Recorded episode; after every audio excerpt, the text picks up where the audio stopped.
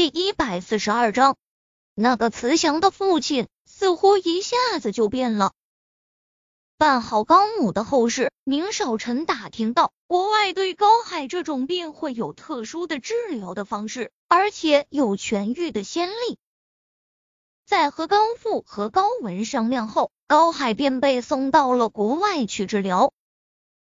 高文的内心虽有些害怕，高海真会被治好，但。他没有理由不同意。为了不引起父亲和宁少臣的怀疑，他也只有装作高兴的同意了。少臣，谢谢你。看着高海被来人接走，高文倚在宁少臣怀里，温柔的道谢着。宁少臣微不可闻的嗯了声，深暗的目光闪过淡淡波澜，将他身子扶正，淡声道：“小文。”现在你家事情都告一段落了，我们的事情希望也能尽快解决。他话刚说完，高文就意识到了什么，脸色骤然大变。他抽回宁少臣的手，用力保持着嘴角的弧度。行，我说话算数，就就这几天，可以吗？我主要是怕我爸受不了刺激。宁少臣听到这话，眸色深了深。盯着他深看了几眼，嗯了声。高文见他应下，紧绷的身子总算松了口气，转身快速走向门口。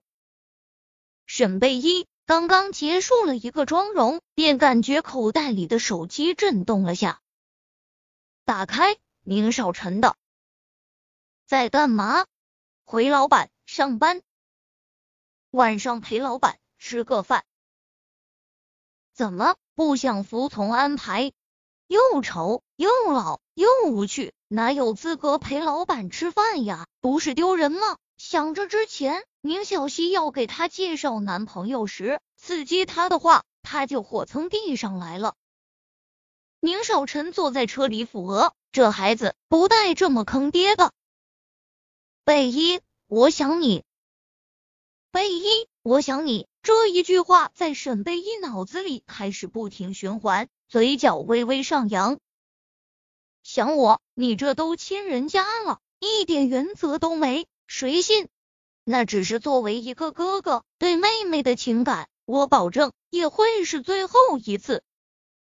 沈贝一对着屏幕扯了扯唇，心里的那个结到此也算是解了，重重的吐了口气。这时，林经理的微信发过来，说公司有几个模特要拍写真，让他上楼上去跟妆。老板，工作了，晚上见。他回了这句话后，便直接把手机收入了口袋。按照往常的惯例，拍写真都安排在公司的十六楼，所以沈贝依没有多问，就直接上了楼。推开门。没看到模特，倒看见林经理坐在里面。沈贝依的脸色变了变，皱眉，疑惑的看着林经理。林经理，不是说有模特拍写真吗？林经理坐在椅子上，听到沈贝依的话后，缓缓勾起嘴角，冲他笑了笑。贝依，过来这边坐。他拍了拍身旁的凳子。他这话说完。沈贝依就意识到了不对劲，脸色猛地一变。林经理，如果没事，我就先下去了。说完便转身，快速走向门口。卡他听到门外有落锁的声音，手不由得握紧。贝依，你不要紧张，我就是找你商量下，你看能不能不辞职？不用，我心意已决。他一口回拒。